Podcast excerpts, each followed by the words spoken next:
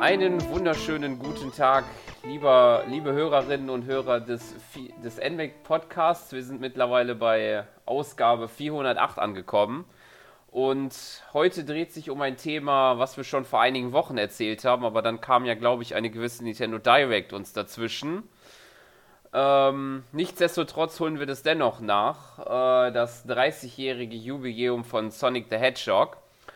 Und mit dabei, der mit dabei das Jubiläum feiert und die Vergangenheit aufleben lässt, ist der gute Erik. Hallo Erik.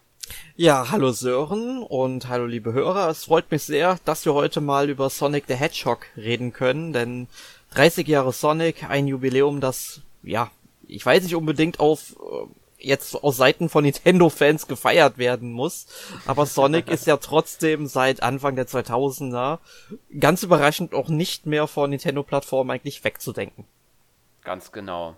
Einen großen Fokus drauf legen. Aber ich würde sagen, bevor wir einsteigen, äh, wie wir das ja immer bei den Podcasts so machen, äh, würde ich sagen, schildern wir erstmal unsere Erfahrungen, die wir mit dem Franchise als solches haben. Ja, das, das denke ich auch ist ein guter Einstiegspunkt, immer mal so ein bisschen, ja, vielleicht nicht unbedingt die ganzen Spiele aufzuzählen, die wir gespielt haben, aber wie das Ganze vielleicht bei uns beiden begonnen hat. Und vielleicht haben wir da auch direkt schon ein paar Unterschiede. Das weiß ich nicht, weil wir haben uns im Vorfeld nicht groß abgesprochen. also, das ist jetzt quasi im Grunde dann auch eine Überraschung gleich für mich, was du uns alles erzählen wirst.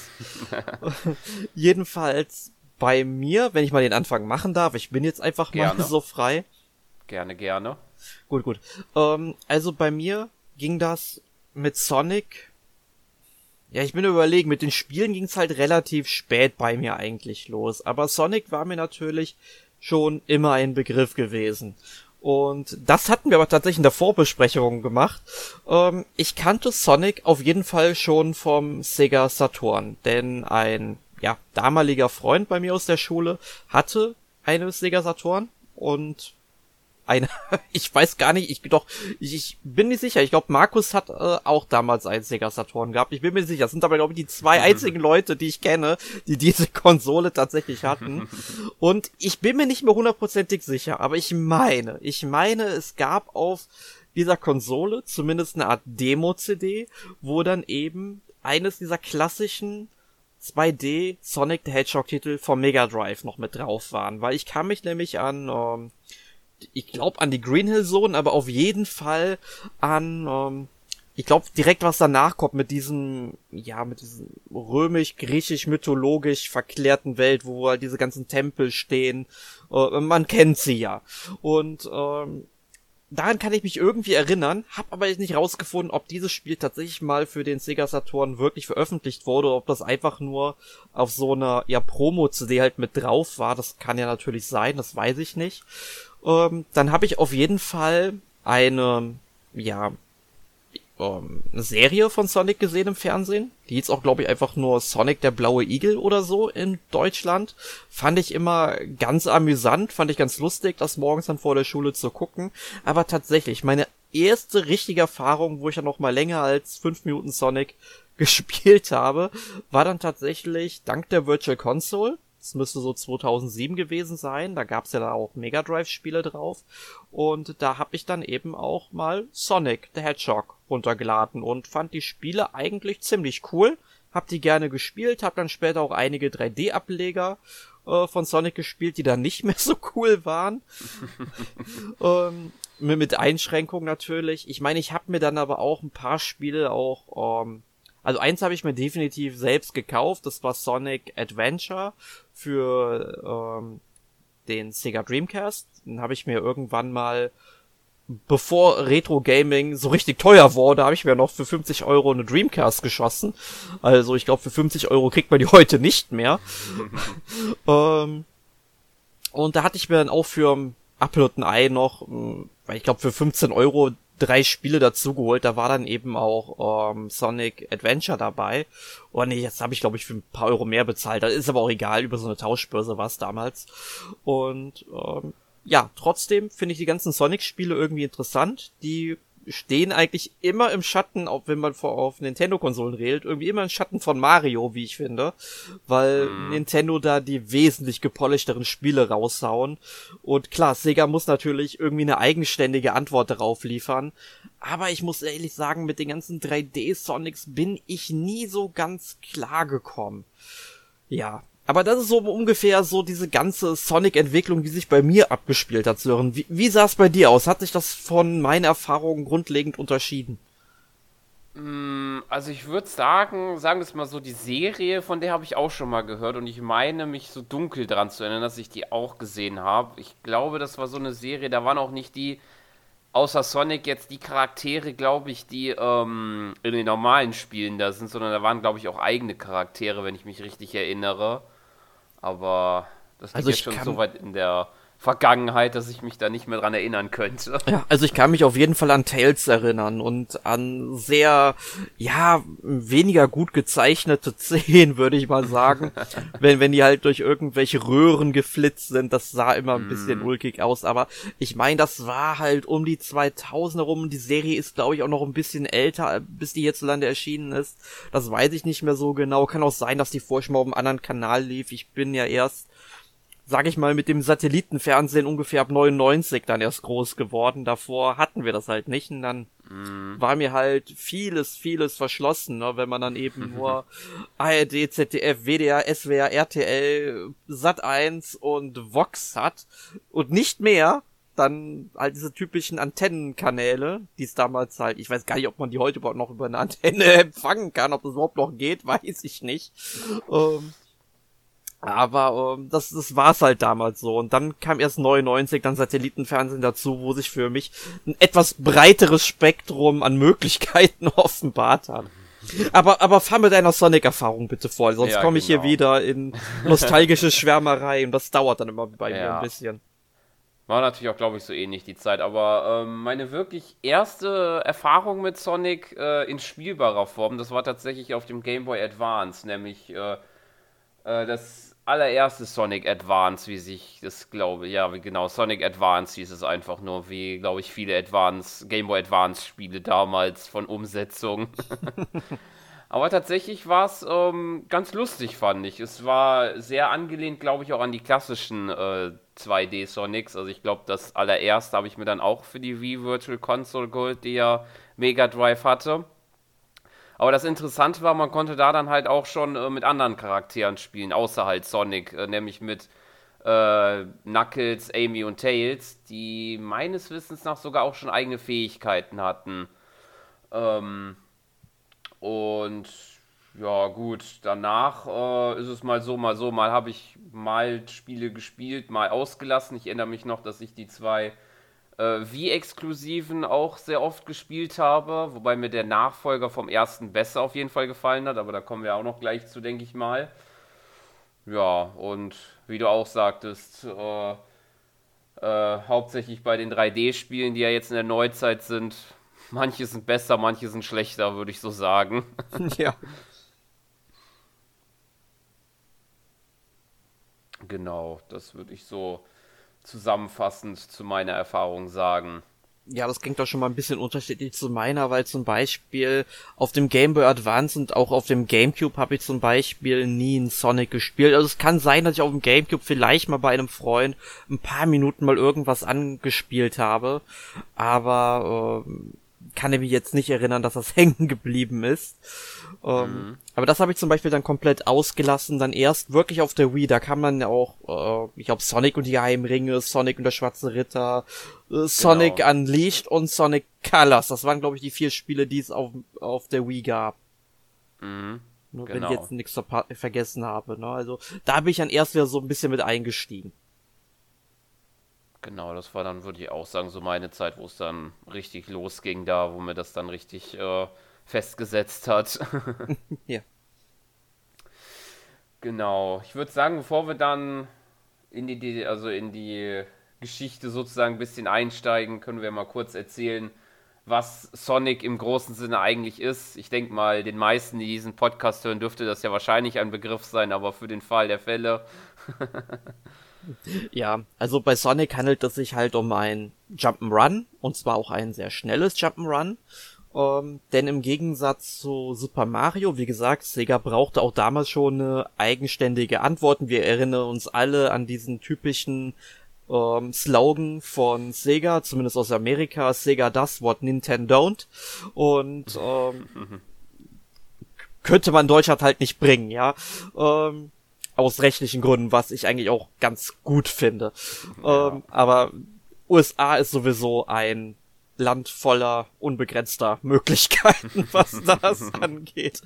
Nein, ähm, wie gesagt, es ist dann ein sehr schnelles Jump'n'Run, also man läuft dann quasi mit Sonic los. Es sind dann eben in der ursprünglichen Serie Sonic the Hedgehog auf dem Mega Drive, was dann auch später aus Master System nochmal portiert wurde, noch auf den Game Gear. Also auch so zwei Systeme, die ich nie selbst in der Hand hatte. Und doch ein Game Gear hatte ich mal in der Hand. Ich komme wieder hier in die Nostalgie, äh, äh, Schiene rein. Nein, jedenfalls, ähm, es sind halt Jump'n'Runs, man läuft halt los, man muss springen, man flitzt durch Loopings, äh, wenn man so will, mal genügend ähm, Speed drauf hat. Und das ist auch so ein Punkt, den ich halt auch immer etwas kritisch sehe, weil es kann auch sehr schnell unübersichtlich werden, wenn man die Levels nicht kennt oder nicht schnell genug reagieren kann. Ja. Ähm, wie, hast, wie, wie, hast du das denn im Kopf noch bei den 2D-Spielen, die du gespielt hast? Hast du das genauso wahrgenommen? Hat sich das jemals in Sonic geändert? Mm, also es ist äh, bei den 3D-Spielen vielleicht jetzt nicht ganz so ausgeprägt, aber ich würde schon sagen, ähm, äh, dass ich schon damals das halt immer mal ein bisschen auswendig lernen musste, bevor ich nicht unbedingt dann wieder in den nächsten Gegner oder in eine Stachelgrube beispielsweise reingeflogen bin und das nicht wirklich verhindern konnte bei der Geschwindigkeit, die Sonic dann im Laufe des Levels aufbaut. ja, das hatten ja auch so Spiele aus den 90ern eben so an sich, dass man dann halt ja Levelstrukturen auswendig lernen musste. Ähm, weil im Gegensatz jetzt zum Beispiel nehmen wir als direktes Konkurrenzmodell einfach mal Super Mario World vom Super Nintendo. Ich denke mal, die kommen aus einer, sind ungefähr gleichzeitig mm. erschienen, die Spiele, so mal ein, zwei Jahre Unterschied, glaube ich. Und bei Super Mario World hast du ja wirklich eine Weltkarte. Du kannst dann, wenn du eine Burg erobert hast, auch das Spiel speichern oder wenn du ein Geisterhaus abgeschlossen hast, konntest du ein Spiel speichern. Und bei Sonic the Hedgehog war es ja wirklich so, du hast dann diese ganzen Stages hintereinander gehabt und wenn du halt dann irgendwann Game Over warst, musstest du eben von vorne wieder anfangen. Ne? Und da hat es sich dann auch wirklich ausgezahlt, dass du diese Levels dann irgendwann eben beherrscht hast. Und die Sonic-Spiele sind meiner Meinung nach auch ein wirklichen Tacken kniffliger als das bei Super Mario, weil ich finde, dieser Vergleich ist unglaublich wichtig, weil bei Super mhm. Mario hast du halt immer natürlich verschiedene Items. Also du nimmst dann zum Beispiel einen Pilz auf, dann wirst du größer und kannst dann quasi zweimal getroffen werden, bevor du ein Leben verlierst. Bei Sonic ist es halt so, dass du eben Ringe einsammeln musst. Die sind halt durchs ganze Level immer verteilt und wenn du dann halt aber auch nur einmal von einem Gegner getroffen wirst, verlierst du direkt alle Ringe, die fliegen umher, du kannst sie halt wieder einsammeln. Ähm, ich bin mir nicht sicher, ob du wirklich alle Ringe so verlierst und wieder einsammelst oder ob du, ob du mehr verlierst als wirklich wegfliegen, nur die visuell dargestellt werden. Das weiß ich gerade tatsächlich nicht. Ich habe da immer eine Vermutung, dass es ja. tatsächlich ähm, weniger Ringe sind, als die wirklich abgezogen werden, die man wieder einsammeln kann. Die verschwinden halt auch wirklich relativ schnell. Deswegen kaschiert Sega das eigentlich ganz gut, dass man das dann nicht ähm, ähm, sehen kann. Aber wie gesagt, wenn man alle Ringe dann verloren hat und keinen Ring sein eigen nennt und dann, man dann getroffen wird, ja, dann verliert man halt direkt ein Leben. Und ich glaube, für 50 Ringe, die man irgendwie sammelt, kriegt man auch ein Leben dazu. Da bin ich mir jetzt nicht mehr hundertprozentig sicher. Ähm, ich weiß halt nur, wenn man vor allem die ersten Levels dann irgendwann richtig gut beherrscht, hat man am Ende direkt ein paar Leben dazu bekommen. Ja. Ja, und ähm, es gibt auch, das sollte man noch erwähnen, eben wiederkehrende Charaktere, also wie Sonic, dann und die Freunde Tails, Amy, Knuckles und den ewigen Gegenspieler, den Dr. Robotnik, den man dann irgendwann international vereinheitlicht hat. Also der hieß ja dann eigentlich auch nur äh, Dr. Eggman. Aber was ich ganz interessant finde, bei irgendeinem Sonic-Spiel, das habe ich in der Recherche gelesen, da heißt dann wohl der Großvater, ich, ich glaube, Gerald Robotnik von Dr. Eggman oder so. Also da ist der Name irgendwie beibehalten worden. Ich bin mir nicht sicher, ob das dann einfach nur weiß ich, ein Fehler vom Text war und so weiter. Aber äh, da hat man sich dann doch mal so ein bisschen an Robotnik dann irgendwie orientiert. Ja, vielleicht dann manchmal so eine Übersetzungsgeschichte von anderen oder so. ja. Aber wie hat das denn, sag ich mal, so mit Sonic, wie, wie ging es dann eigentlich weiter? Also wir haben jetzt mal das Spielprinzip ja erklärt, was Sonic dann eben ist, aber äh, wie ging das dann eigentlich so richtig los? Das war ja 1991, wo zum ersten Mal Sonic irgendwie aufgetaucht ist. Genau, und das tatsächlich nur als äh, Nebencharakter tatsächlich in dem Arcade-Spiel Red Mobile. Hast du das mal gespielt? Nee, tatsächlich nicht. Das war mir bisher auch noch nie ein Begriff. das habe ich erst in der Recherche herausgefunden. ja, ich muss tatsächlich sagen, ich habe es auch noch nicht gekannt. Ne? Ähm, aber was ich halt lustig finde, Sega gibt es ja schon ein bisschen länger und ich meine, Sega gab es mhm. natürlich auch schon, bevor sie dann eben Videospielkonsolen hergestellt haben. Ich meine, Sega wurde, glaube ich, letztes Jahr, lass mich nicht lügen, 60 Jahre schon alt ja, genau. Also ich habe hier jetzt auch von ähm, dieser äh, Magazinreihe EXP, da gab es auch so eine Sonderausgabe vom letzten oder vorletzten Jahr, 60 Jahre Sega. Also Sega gibt's dann halt auch schon sehr lange, klar nicht so lange wie Nintendo. Nintendo gibt's jetzt 127, 128 Jahre oder so. Ähm, also auch schon lange, lange her. Aber es war überhaupt nicht Segas erstes Videospiel-Maskottchen. Das war Alex Kidd.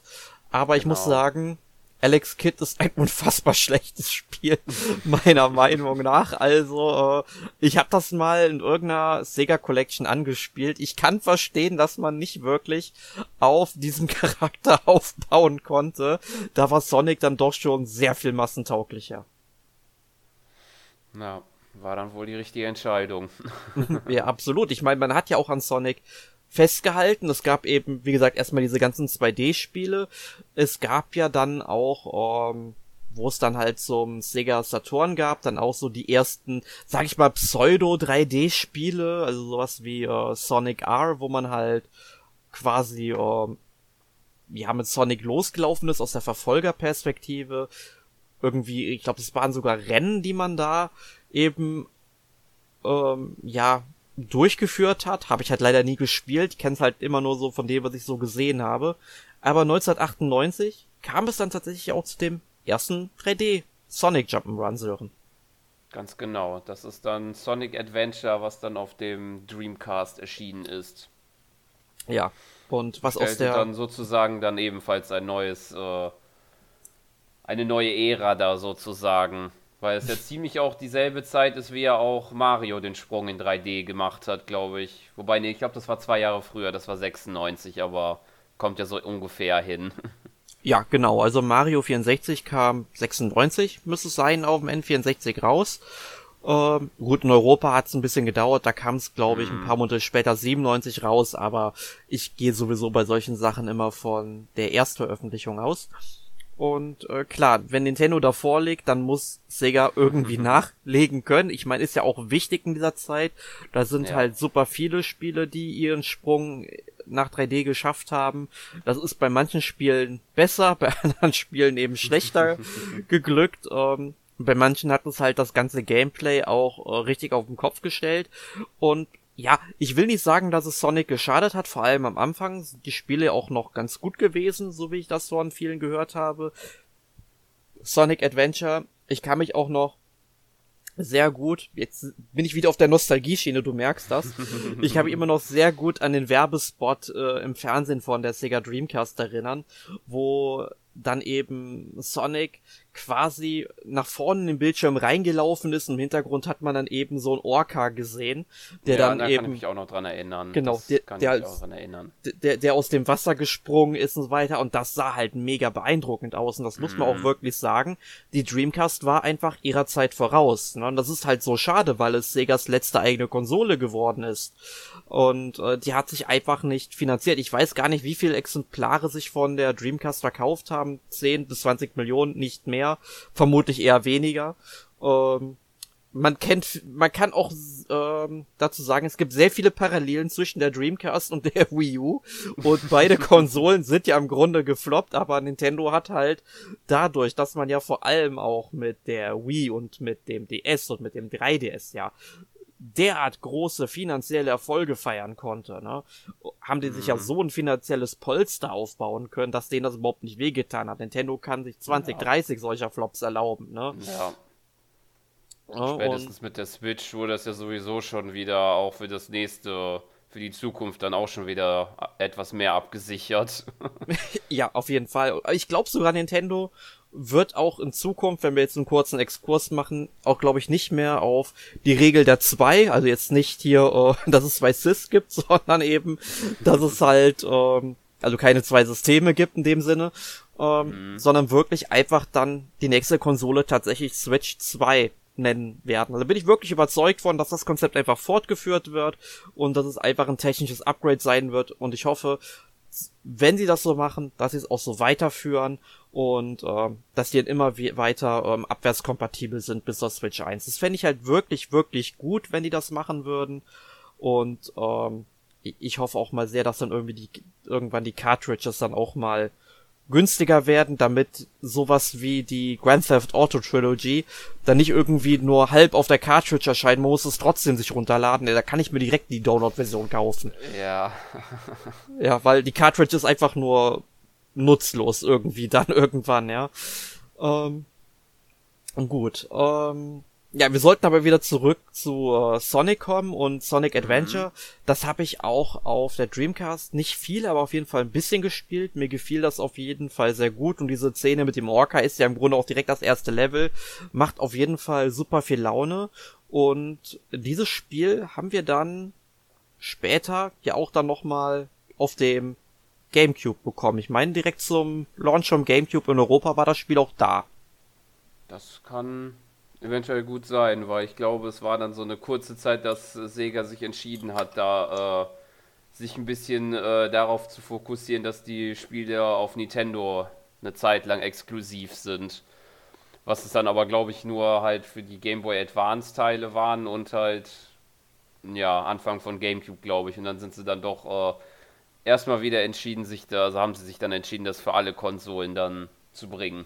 Ja, ich muss mich auch tatsächlich ähm, korrigieren. Das kam nicht zum Launch raus, sondern erst 2003 im Juni in Europa und hm. äh, eigentlich weltweit im Juni. Aber es, es gab doch ein Sonic-Spiel zum Launch vom GameCube, meine ich tatsächlich. Oder irre ich mich da? Bin ich jetzt auch überfragt. oder, oder war es Sonic Adventure 2 Battle, was, was äh, zum, zum Launch da war? Ja, es könnte auch sein. Ja, also ich. Äh, Battle-Variante war. Ja, genau, weil ich, ich sehe es auch gerade in Japan, ist das nämlich im Dezember 2001 rausgekommen, dann ist das hier mit Sicherheit dann zum Launch erschienen. Also äh, da hatte ich doch was richtig im, im Kopf, ne? Und mhm. wie, wie gesagt, dieser ganze Fokus ging dann halt von der Dreamcast weg, weil die hat man 2001 dann auch eingestellt. Das hat dann auch verschiedenen Spielen ähm, den Kopf gekostet. Also zum Beispiel Shenmue ist ja dann wirklich, wirklich für lange, lange Zeit eingeschlafen und schläft gerade auch, glaube ich, wieder für lange, lange Zeit. ähm, leider, leider. Ähm, aber da kam ja zum Beispiel in den USA aufgrund so ein Exklusivdeal mit Microsoft kam Shenmue 2 in den USA ja gar nicht mehr für den Dreamcast raus, sondern nur für die Xbox. Ich meine, da hat Sega die Fans wirklich vor den Kopf gestoßen, muss man e- ehrlicherweise so sagen. Ich glaube aber tatsächlich, dass den Spielen vielleicht noch ein etwas größerer Erfolg ähm, beschert wäre, wenn die Spiele halt direkt für alle drei Plattformen rausgekommen wären. Dann hätten wir vielleicht auch ein äh, Shenmue 3 dann auch relativ schneller gesehen. Vielleicht. Ich weiß es nicht. Aber ähm, ja, aber Sonic hat auf jeden Fall natürlich als Segas Maskottchen dann den Sprung halt auf die Nintendo-Plattform äh, geschafft, halt auf dem GameCube mit den 3D-Spielen und auf dem Game Boy Advance dann eben mit den 2D-Spielen. Genau. Ja. Aber ich kann mich auch erinnern, es gab 2006 dann ein Spiel namens Sonic the Hedgehog. Ne, das bezeichnet man auch gerne als Sonic the Hedgehog 2006. Das mhm. kam, glaube ich, exklusiv für die PlayStation 3. Sollte auch tatsächlich dann nochmal so ein Neustart für die Reihe werden. Mhm. War aber wohl ein katastrophales Spiel. Ich habe es leider nie selbst spielen können. Was ist leider, vielleicht sogar zum Glück. ja, das sind auch die Dinge, die ich auch gehört habe über dieses Spiel. ja, aber hast du denn mal Sonic Heroes gespielt? Mm, nee, das bin ich dazu auch noch nicht zugekommen. ja, tatsächlich auch nicht, aber ich finde, die haben halt so eine recht interessante Spielmechanik. Also ich habe da auch mal ein bisschen Gameplay-Material zu sehen. Also du läufst dann quasi mit Sonic los und da sind halt links und rechts neben dir Tails und Knuckles zum Beispiel. Und äh, mhm. die können dann einfach auch, äh, die laufen halt parallel zu dir und sammeln halt mit Ringe ein. Das finde ich halt ganz cool. Und jeder dieser Figuren hat dann wohl auch seine eigenen Fähigkeiten. Also ich schätze mal, dass du da auch durchwechseln kannst. Mhm. Ist ein Spiel, das ich gerne mal nachholen würde. Ja, das hört sich da interessant an auf jeden Fall. Ja, aber wir haben ja beide schon festgestellt, dass wir auf der Wii dann doch ein bisschen mehr Sonic gespielt haben. Ähm, was genau. kann man denn zur Exklusivität der ganzen Spiele auf der Wii sagen? Ganz genau. Also wir hatten ja schon mal kurz erwähnt, die zwei Spiele, Sonic und die geheimen Ringe, beziehungsweise Sonic und der schwarze Ritter, die äh, natürlich äh, gang und gäbe auf der Wii den Fokus auf die Bewegungssteuerung gelegt haben. Also es war so, glaube ich, wenn ich mich richtig erinnere, dass Sonic automatisch, glaube ich, läuft. Also dass er zumindest automatisch halt den Speed auf, also die Geschwindigkeit aufbaut, äh, je seltener er getroffen wird und man, glaube ich, sich darum um die Lenkung von ihm fokussieren musste, weil ich glaube, die hat man dann quer gehalten, die Wii-Fernbedienung, mhm. und hat ihn so wie ein Lenkrad äh, gesteuert. Und dass man halt ähm, Ruckbewegungen ausführt, um dann halt äh, Angriffe auszuführen. Ja, alles Sachen, die auf der Wii ja so super funktioniert haben. Ja. also ich will jetzt nicht sagen, dass es nie funktioniert hat, das stimmt nicht. Also in vielen Fällen ging es auch, aber es gab dann auch sehr viele Fälle, wo dann diese ganze Bewegungssteuerung eigentlich für die Tonne war, wenn man mal ehrlich mhm. ist. Und da haben ja auch über diese ganze Zeit der Wii weg auch immer mehr Spiele von Abstand genommen, dass die einfach ja. dann eher klassischer zu spielen waren. Schön über, teilweise auch dann über den Classic Controller, den es ja gab. Ähm, und ich finde, solche Sachen hätte man von Anfang an optional mit anbieten sollen dann wären, glaube ich, ja. auch viele Wii-Spiele uns besser in Erinnerung geblieben.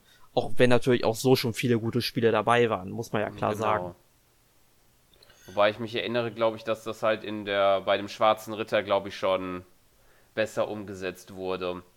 Ja, also ich muss auch sagen, ich habe den Schwarzen Ritter nie gespielt habe ich irgendwie damals verpasst leider. Also ich habe dann wirklich Sonic und die geheimen Ringe, das habe ich mir irgendwann relativ frühzeitig auch schon gekauft. Das war auch relativ früh ähm, für 20 Euro zu haben. Also es wurde mhm. sehr schnell reduziert, wie viele andere Wii-Spiele, die nicht von Nintendo kamen, auch.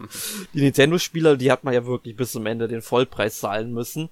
Also, sag ich mal, für einen Großteil der Spiele. Ich meine, so ja. Exoten wie Sin Punishment 2, äh, die hat man irgendwann für 10 Euro nachgeschmissen bekommen, weil die einfach keiner gekauft hat für den Preis, weil die halt einfach nicht so viel Marketing auch von Nintendo bekommen haben, ne? Und ähm, ich kann mich halt noch an diesen ja orientalisch angehauchten Stil erinnern. Fand mhm. ich irgendwie auch ähm, ganz nice, was ich auch interessant finde, dass Sonic und die geheimen Ringe ursprünglich eine Wii-Version von Sonic the Hedgehog 2006 gewesen sein soll. Man dann aber auch relativ schnell erkannt hat, ähm, okay, machen wir lieber was anderes draus, aber da müssten halt irgendwelche ja Entwicklungsrückstände noch enthalten sein das muss man halt dann irgendwie festhalten. Aber ansonsten habe ich auf der Wii dann eher also ich habe auch Sonic, äh, ja, Sonic Unleashed habe ich gespielt. Das war auch eines der mhm. ersten Spiele, die ich für das NMAC getestet habe. Das fand ich im Gegensatz zu vielen anderen Spielern anscheinend auch ganz gut. Ich fand diese Wehrigel. Ich habe es auch gespielt und fand es ja. gut. Ja, weil man konnte sich da ja da, das war ja auch was Neues für Sonic, sich in diesen Wehrigel ähm, verwandeln dass man dann quasi auf einmal nicht so schnell ist, sondern eher langsam, aber halt ein bisschen mehr Action so zuschlagen konnte. Mhm. Das hat ich, das hat die ganzen Sachen immer so aufgelockert. Also das habe ich auch gerne gespielt. Ich habe dem auch, glaube ich, eine relativ hohe Bewertung damals gegeben, von sieben oder acht sogar. Ähm, war damit sehr zufrieden, muss ich sagen. Also ich habe da wenig dran auszusetzen gehabt. Aber ich glaube, die meisten fanden das Spiel gerade wegen diesen Wehrigel-Passagen, weil das ja so untypisch für Sonic war, nicht wirklich Mhm. gut. Kann das sein?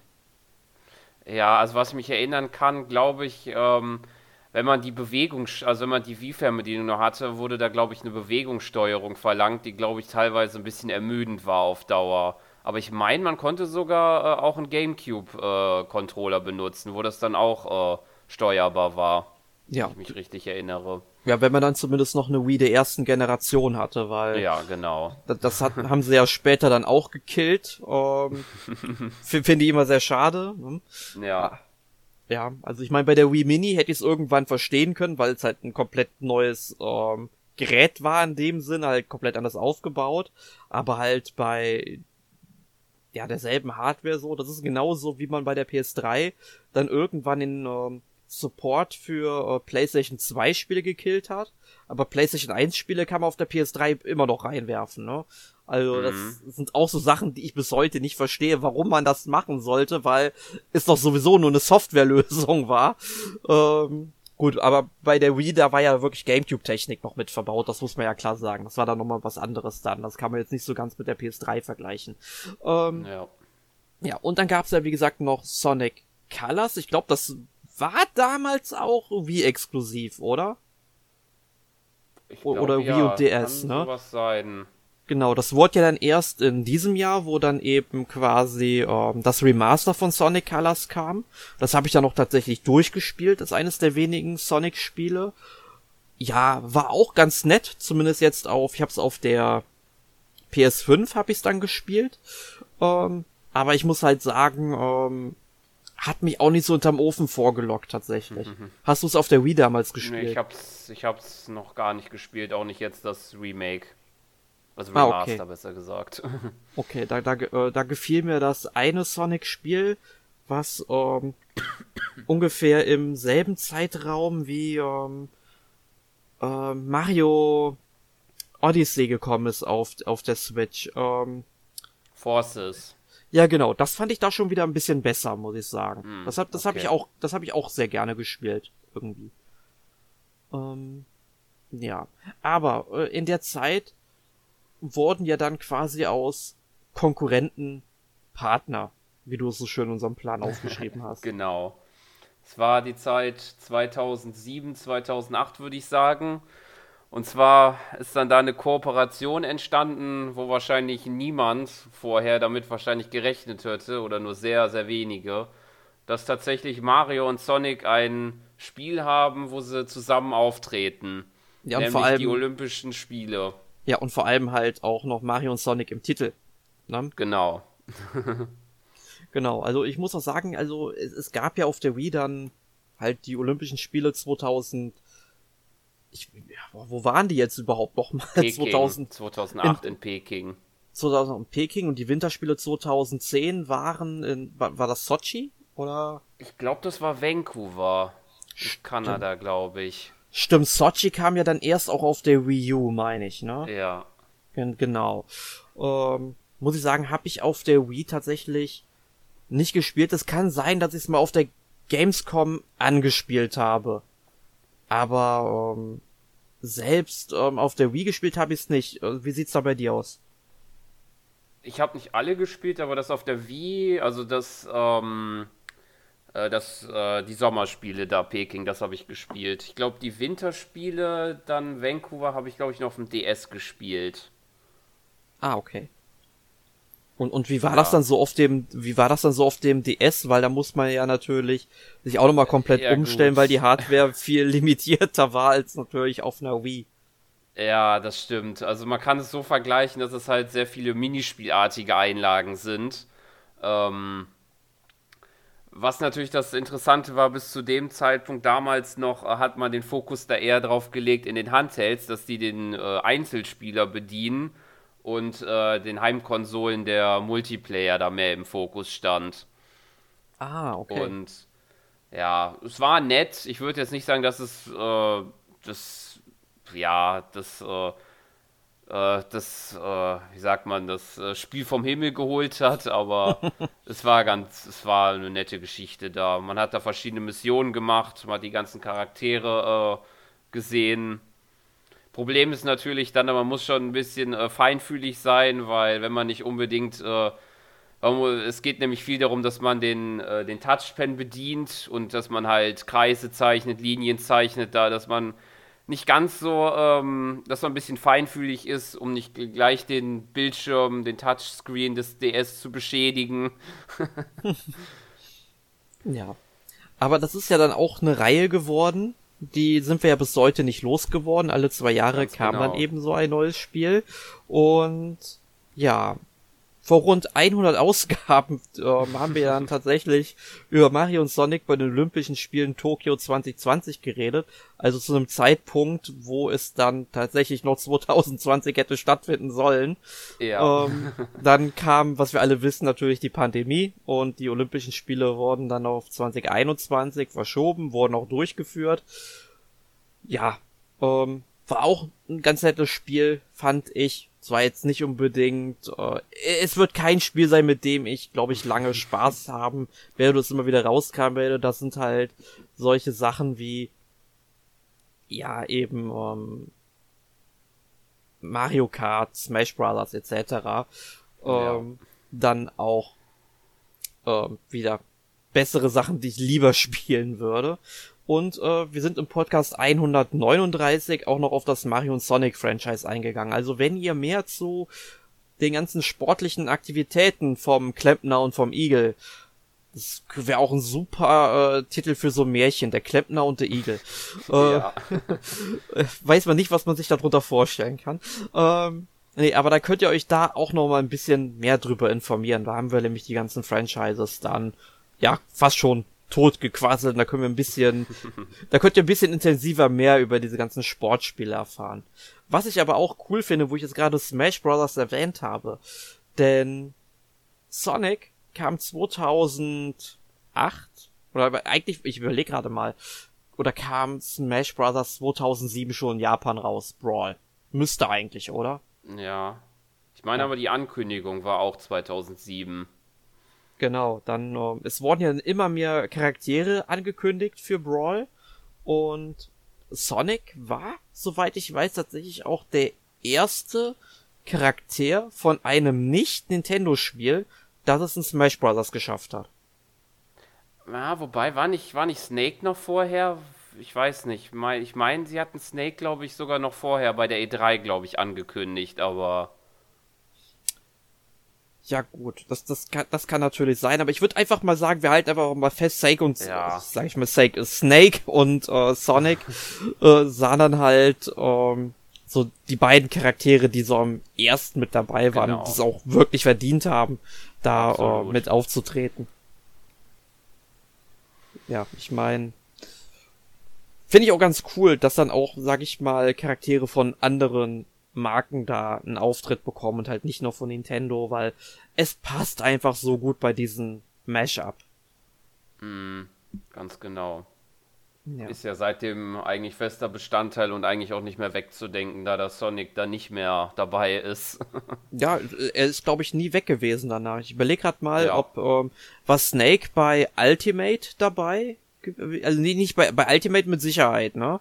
aber mhm. bei ähm, vor Wii U und vor 3DS war er da dabei. Ja, ich glaube, da war er nicht dabei bei Wii U und 3DS. Da, da ist er erst jetzt wieder bei Ultimate dabei gewesen. Ja.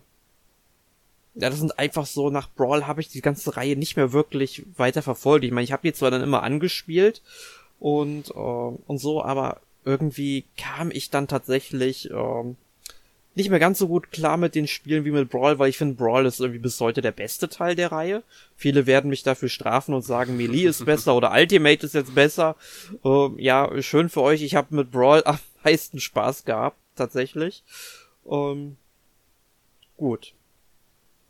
Wie sieht's denn aktuell mit Sonic aus? Also, was kam denn eigentlich danach noch in den letzten Jahren, Sören? Ja, es gab halt noch äh, einige Titel. Ich denke mal, wir, also wir haben, also ich habe mir jetzt mal ein, zwei rausgepickt, die das gut darstellen, dass es Höhen und Tiefen erlebt hat in der letzten Zeit. Und ich denke, wir fangen mit eins der Tiefpunkten wahrscheinlich an, nämlich die Sonic Boom Spiele, die äh, für die Wii U und 3DS erschienen sind. Ich glaube, ein Wii U-Spiel und zwei 3DS-Spiele sind äh, erschienen. Weil ich meine, auf jeden Fall das eine 3DS-Spiel, das hatte ich nämlich sogar getestet, glaube ich, wenn ich mich richtig erinnere. Ja, aber ich überlege gerade, gab, gab's auf der Wii U nicht dann noch Sonic and the Lost World oder irgendwie sowas? Ja, doch, stimmt, das gab's auch noch, genau. Ja, ich überlege gerade, ich glaube, Sonic ähm, the Lost World habe ich sogar noch. Das ist eine gute Frage. Habe ich, glaube ich, sogar noch.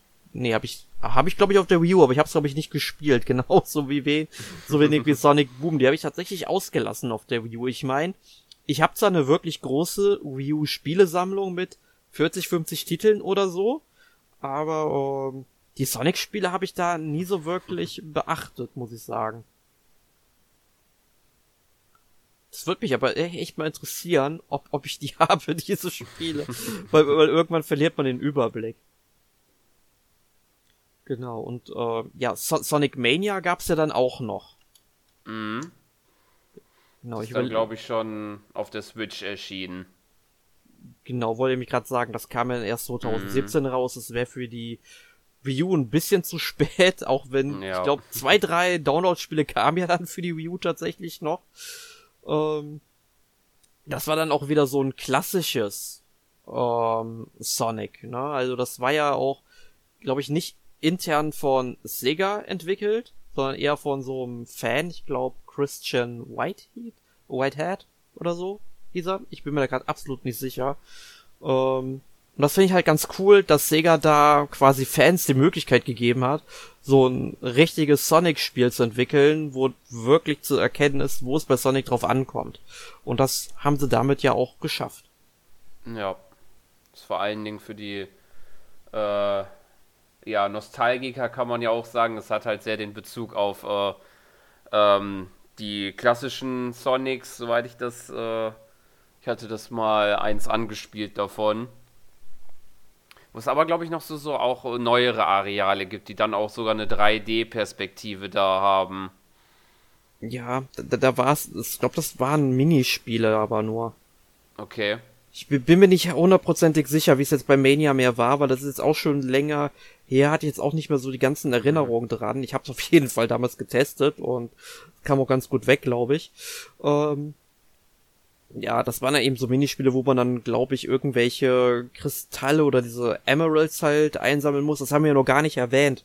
Es gibt ja, Stimmt. glaube ich, seit äh, Sonic the Hedgehog 2 in den Spielen auch diese, ähm, ja, Emeralds, die man eben sammeln kann. Ich glaube, das sind sechs oder sieben Stück. Äh, möchte ich mich jetzt nicht drauf festlegen, aber wenn man die halt gesammelt hat, dann wird man eben zu Super Sonic, der natürlich mit allem ordentlich aufräumt, weil er, soweit Ja. ich weiß, auch unverwundbar ist. Ja. Ja, es ist aber je nach Spiel aber auch relativ knackig an diese Emeralds überhaupt zu kommen. Also, das schafft man nicht immer, da muss man wirklich gut sein. Mhm. So ein besonderer Bonus. Ja, für mich ist es auch eine coole Möglichkeit, einfach dann zu belohnen, wenn du halt sagst, hey, ich habe das Spiel gemeistert, ich bin gut da drin, jetzt gib mir irgendwas dafür und dann belohne dich einfach, sag ich mal, mit der absoluten Stärke und finde ich nicht schlecht, kann man gerne machen. Ja. Ja, aber ich meine, das kann man bei Sonic wunderbar machen. Bei Mario, finde ich, würde das, wenn wir diesen Vergleich herziehen, nicht funktionieren, weil das fände ich hm. irgendwann auch echt nervig, wenn du dann halt, ähm, wenn Nintendo sagen würde, hey, finde irgendwie die sieben Power-Sterne oder so in einem Spiel und dann kriegst du einen Superstern und hörst dann die ganze Zeit dit, dit, dit, dit, dit, dit, dit, und dann wird's doch irgendwann ramdösig im Kopf. Ja, ja. Das, das stimmt schon. Aber gut, man kann ja so sagen, haben sie nicht dann irgendwann, wenn ich mich so daran erinnere, so Items eingeführt, dass wenn man eine Zeit lang äh, äh, ja das Versuche braucht und das nicht schafft, dass man da ja diese, ich glaube, diese Superfeder oder Superblatt, wie es da hieß, dass man da, glaube ich, dann, glaube ich, unverwundbar ist, ohne dass jetzt diese Musik spielt, aber Ja, genau. Aber, aber die haben das dann auch wirklich so gemacht, dass dann, wenn du zum Beispiel diese ganzen Münzen oder so sammelst, diese, diese ganzen Collectibles, dass die dann nicht wirklich zählen für den Rest des Levels oder so. Ja. Ne? Und das finde ich auch, ist auch eine gute Möglichkeit, muss man ja nicht machen.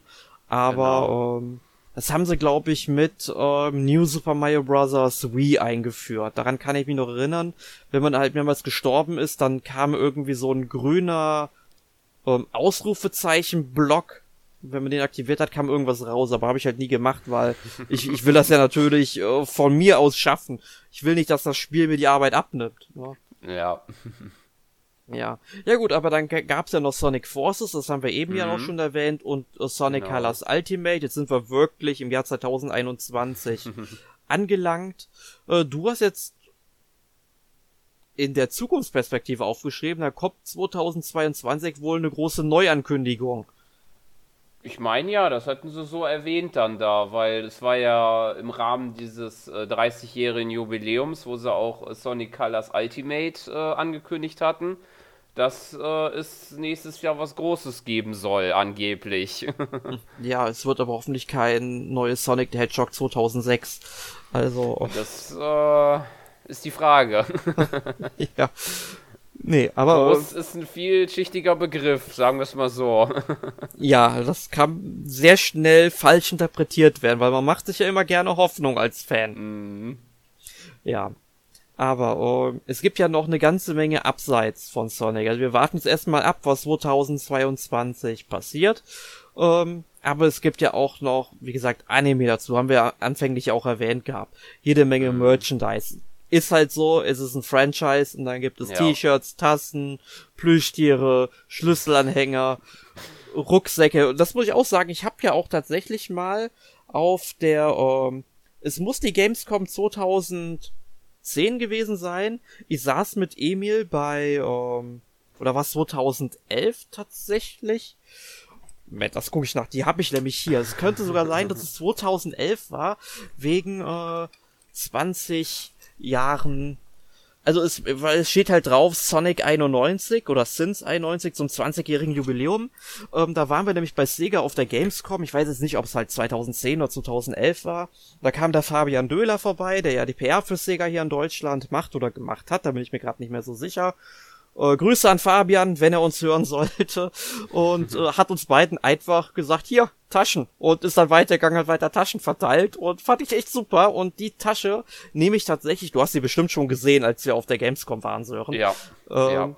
die Tasche nehme ich wirklich jedes Mal mit auf die Gamescom. Das ist einfach so meine Gamescom-Tasche jetzt geworden. Ich benutze sie sonst überhaupt nicht. Ähm, und äh, ja, da bin ich immer noch ganz stolz drauf. Also schade, dass wir jetzt natürlich ähm, ja dieses und letztes Jahr keine Gamescom hatten. Und vielleicht hätten wir dann nochmal irgendwie so eine Tasche bekommen, aber Sega hat ja auch keine Niederlassung mehr hier in, in, Deutschland eigentlich, was das Ganze etwas erschwert, dann halt bei äh, Deep Silver dann eben vielleicht. Wäre auf jeden Fall cool gewesen, wenn ich da vielleicht nochmal so ein Update kriegen würde. Oder wenn einer von Sega zuhören sollte oder von Deep Silver und es gibt solche Taschen, also ja, die MBAC Redaktionsanschrift findet ihr bei uns auf der Website, ne? Zwinker, Smiley. ja. Ähm, Letztes Jahr gab es aber dann auch noch etwas ganz Besonderes für Sonic. Genau. Und zwar ist ja irgendwie auch mittlerweile so ein Trend, weil Mario bekommt einen neuen Film und auch äh, Sonic hat letztes Jahr einen Film bekommen. genau. Hast du den schon gesehen? Ja, den habe ich schon gesehen und ich muss gestehen, ich fand den ziemlich gut tatsächlich. Ja, ich bin sehr gespannt. Also ich möchte mir noch angucken. Ich weiß gar mhm. nicht, ob es ihn aktuell auf Netflix oder Amazon Prime gibt. Ich meine, bei Netflix hätte ich ihn irgendwie mal, wurde mir angeteasert. Bin mir gerade nicht so ganz sicher, aber den würde ich mir auf jeden Fall gerne angucken wollen tatsächlich. Aber ich muss sagen, ich habe erst vor kurzem ähm, durch eine Fernsehausstrahlung Meisterdetektiv Pikachu gesehen Oh, und der Film, mm. der war, ah, ich fand, der, der war so mittelmäßig beschlecht ja, irgendwie. Gut. und da hätte ich, da habe ich mir wirklich, wirklich mehr von erhofft. Da hätte man eigentlich direkt ein Anime machen sollen. Ähm, ja. das das wäre, glaube ich, besser geworden. Ähm, und deswegen bin ich jetzt auch gespannt. Hast du denn auch Meisterdetektiv Pikachu gesehen? Ja, habe ich auch gesehen. Und ich muss gestehen, da ist der Sonic-Film tatsächlich besser. Okay, gut, das macht mir Hoffnung auf jeden Fall. Ja. nee, also, ähm, ich kann mich aber erinnern, es gab ja wirklich im Vorfeld, wo dann eben der Trailer gekommen ist, der erste, mhm. wo man gesehen hat, wie Sonic aussehen wird. Oh Gott, wäre der ja. schlimm, ne?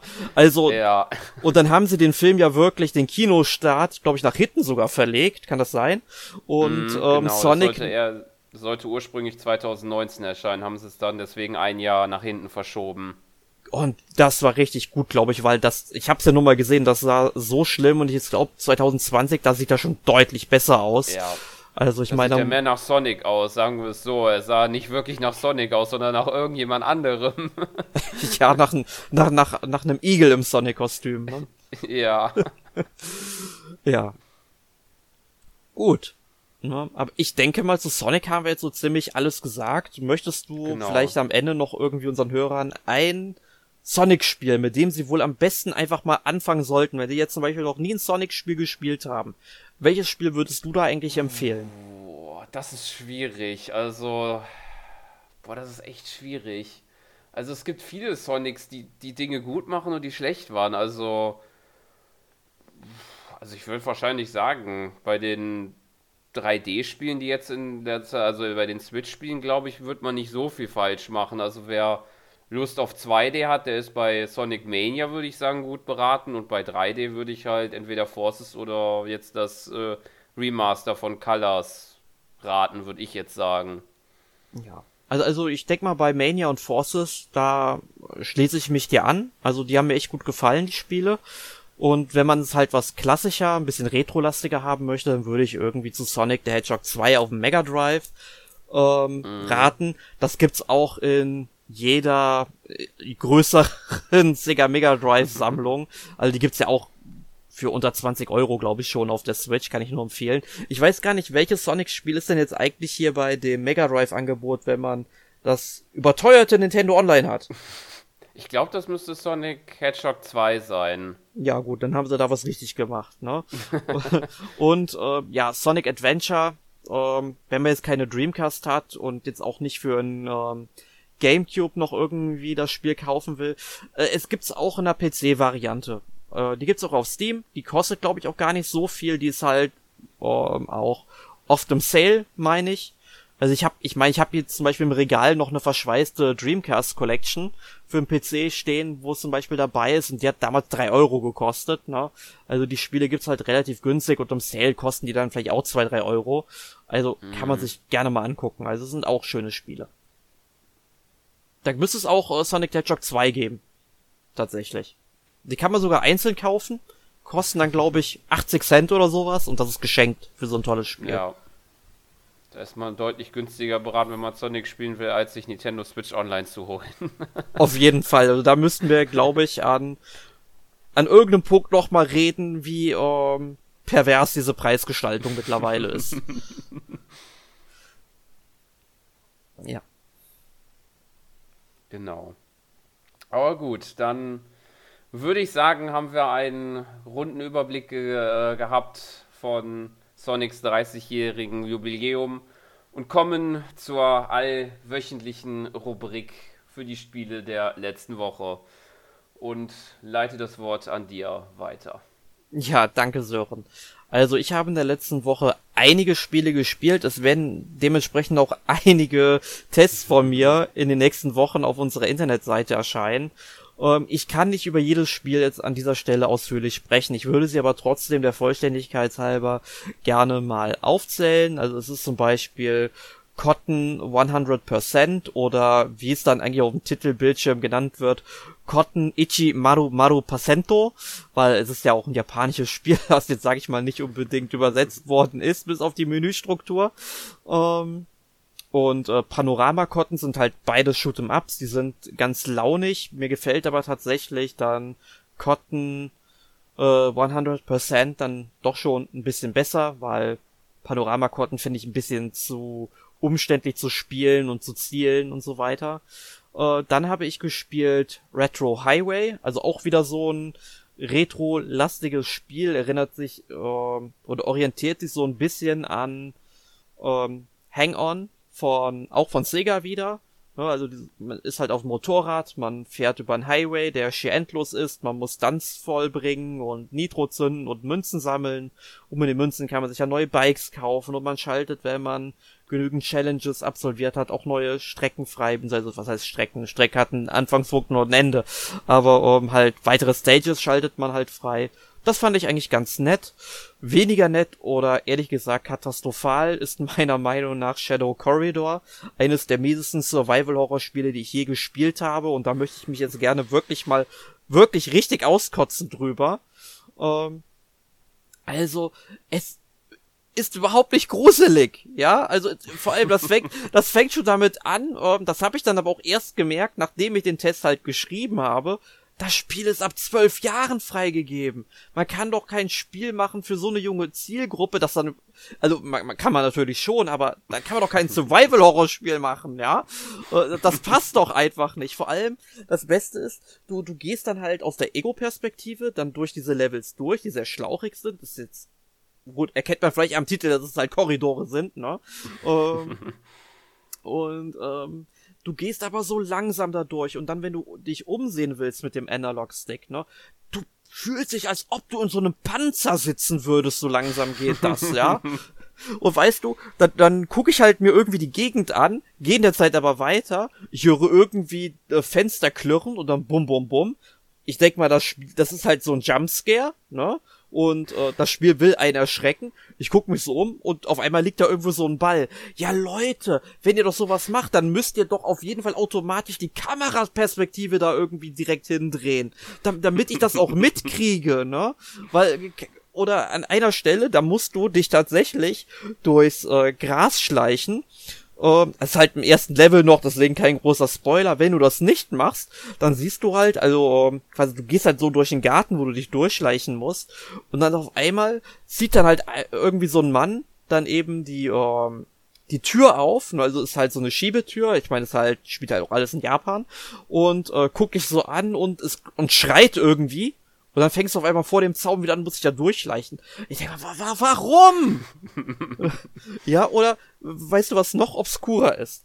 Du kommst dann irgendwann, wenn du durch diese Siedlung gehst, dann irgendwie dann in so ein Waldstück dann irgendwann raus und ähm, auf einmal hörst du so eine Katze jammern und dann gehst du halt weiter und du siehst, da liegt irgendwie eine Katze auf dem Boden, die schreit hin und her. Ich denke so, was will die von dir? Du gehst hin, dann kommt auf einmal so eine Videosequenz, wo irgendwie Blut aus der Katze rausläuft, dann ist die Videosequenz vorbei und die Katze ist weg. Hä?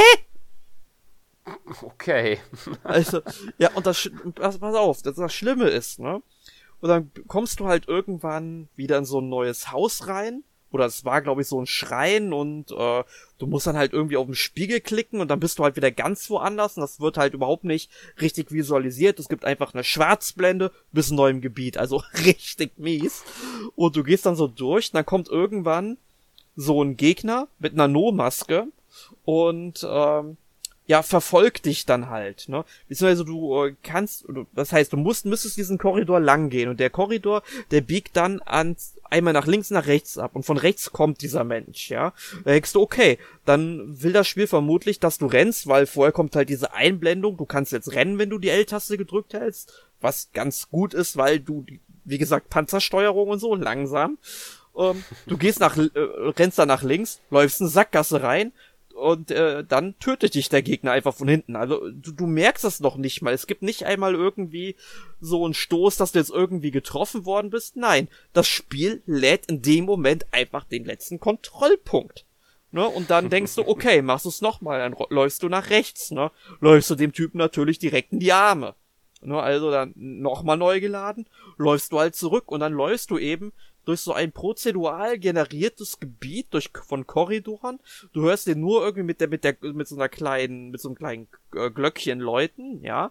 Und ähm, das kommt halt mal näher und mal weniger und das ist alles so schlimm. Und ich meine, das ist auch wirklich nur das erste Level. Ab dem zweiten Level ist es so, es gibt Krummjuwele, die deine Lebensenergie ähm, quasi darstellen. Ne? Wenn du keine Krummjuwele mehr hast und dann stirbst, dann musst du dieses ganze Kapitel von vorne machen. Und ich, boah, ich hab so einen Hals auf dieses Spiel. Deswegen Finger weg von Shadow Corridor.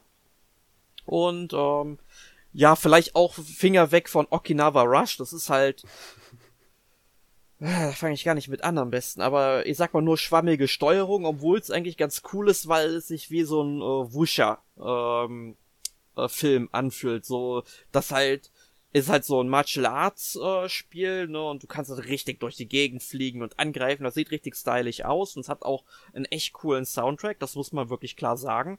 Aber halt spielt sich auch wieder so grauenhaft und das, das macht halt dann keinen Spaß. Aber was mir halt diese Woche wirklich viel Spaß gemacht hat, und das ist auch wirklich der letzte Titel, den ich erwähnen möchte, ist ähm, A Voice of Cards, The Isle Dragon Roars. Hast du davon schon was gehört, Sören? Ja, ich habe, glaube ich, äh, Alex Vorschau ein bisschen gelesen dazu. Ja. Und das klang sehr interessant auf jeden Fall. Ja, Alex ist natürlich auch schon fleißig am Testen. Da gibt's dann auch demnächst einen äh, Test bei uns auf der Website.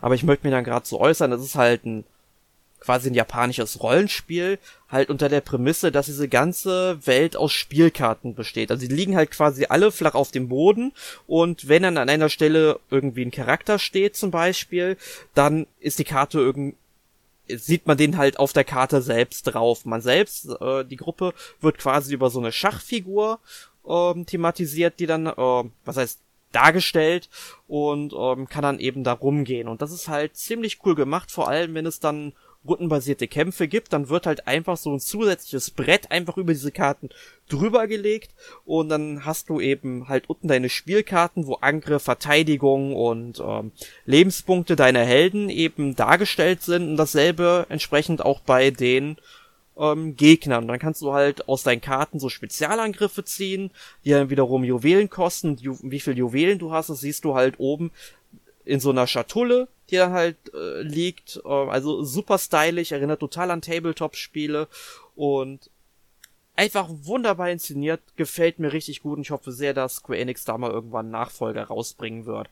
Ich denke mal, Alex wird das ähnlich sehen wie ich, aber äh, lies da lieber mal den Test von ihm. Auf jeden Fall gibt's da auch ein Zweitfazit von mir.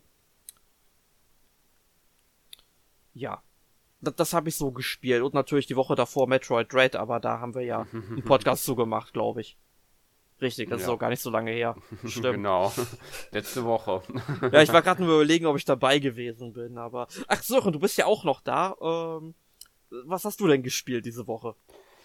Ja, äh, bevor ich dazu komme, wollte ich noch sagen, als du gerade deine, äh, deine interessante Geschichte zu dem Spiel, ich glaube Shadow Corridor hieß es ja, erzählt hast, mhm. dass mir ein Spiel eingefallen, was ziemlich auf diese, so ähnlich in die Richtung geht, was ich auch niemandem empfehlen würde und so ziemlich viele ähnliche Kritikpunkte hat. Welches wäre das? Hello Neighbor. oh, ich erinnere Ganz mich. tolles Spiel. Das hat auch so, das hat auch so, so eine Bewegung, wenn man sich bewegt, dass sich das anfühlt, als würde man in einem Panzer stehen und so. Super, das, das werde ich. Gut. Ja, das werde ich angucken. Und äh, Shadow Corridor hat halt auch noch so den Nachteil, es sieht aus wie so ein frühes Nintendo Wii-Spiel. Ja, das passt auch da drauf zu. Ja, das, das, das finde ich auch ganz lustig. Ich habe mir dann auch mal, weil es dieses Spiel auch für den PC gibt, habe es mir da auch mal anguckt. Also, da haben die ordentliche Lichteffekte und da sind die Texturen auch ein bisschen hübscher. Also, irgendwie scheint da viel bei der Portierung äh, verloren gegangen zu sein.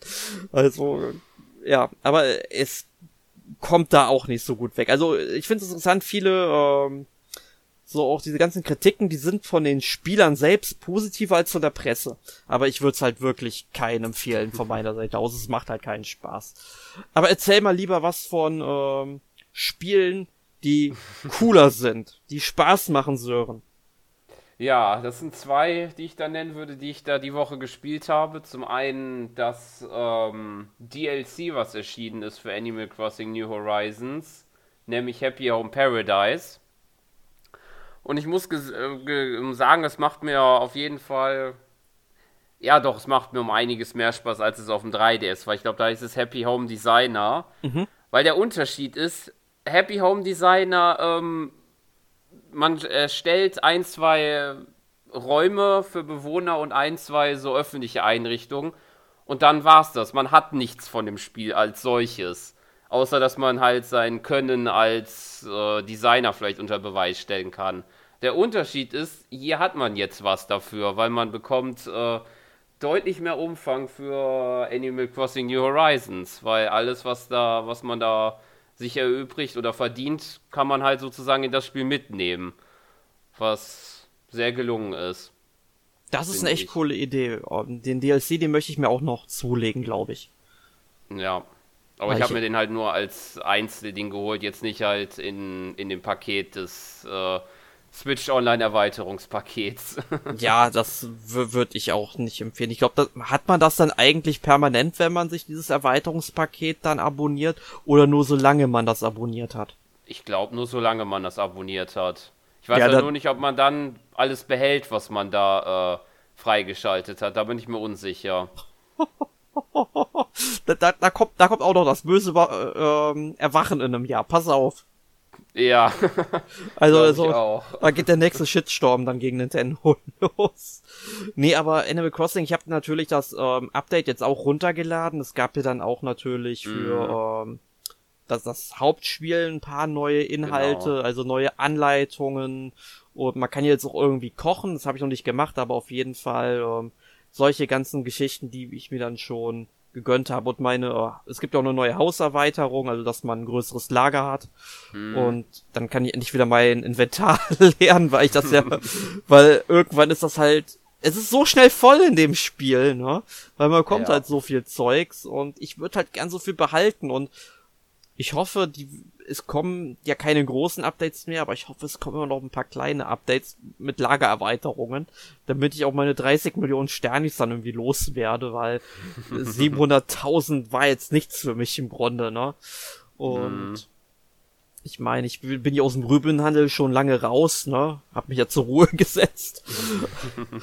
ähm, ja, aber muss ich auf jeden Fall sagen, jetzt muss ich mir noch gucken, dass ich irgendwie die Tage mal mit Captain irgendwo hinfahre, Kofi finde mhm. und damit ich endlich meine Ka. Genau, damit ich endlich meine kaffeesüchtige Taube endlich wieder habe. genau, ja und ansonsten habe ich noch, äh, wie schon letzte Woche, ein paar Runden Mario Party Superstars gespielt, aber da möchte ich nicht so viel Worte verlieren, denn man kann es sich bestimmt schon erahnen, das wird das Thema für nächste Woche sein. Genau, willst du mir denn zumindest sagen, ob es gut ist? Ja, also sagen wir es mal so, die Runden, die ich gespielt habe, die waren ganz nett und äh, vor allen Dingen der Nostalgiefaktor, der gefällt mir sehr in dem Spiel, weil okay. es halt ja den Fokus auf N64 und GameCube legt. ah, sehr schön, sehr schön. Also dann bin ich mal sehr gespannt. Ich werde es bis nächste Woche sicherlich auch noch spielen können. Und ähm, ja, vielleicht reden wir da nächste Woche im Podcast zusammen auch mal über dieses Spiel. Alles klar. Dann in diesem Sinne würde ich sagen, vielen Dank fürs Zuhören und bis nächste Woche.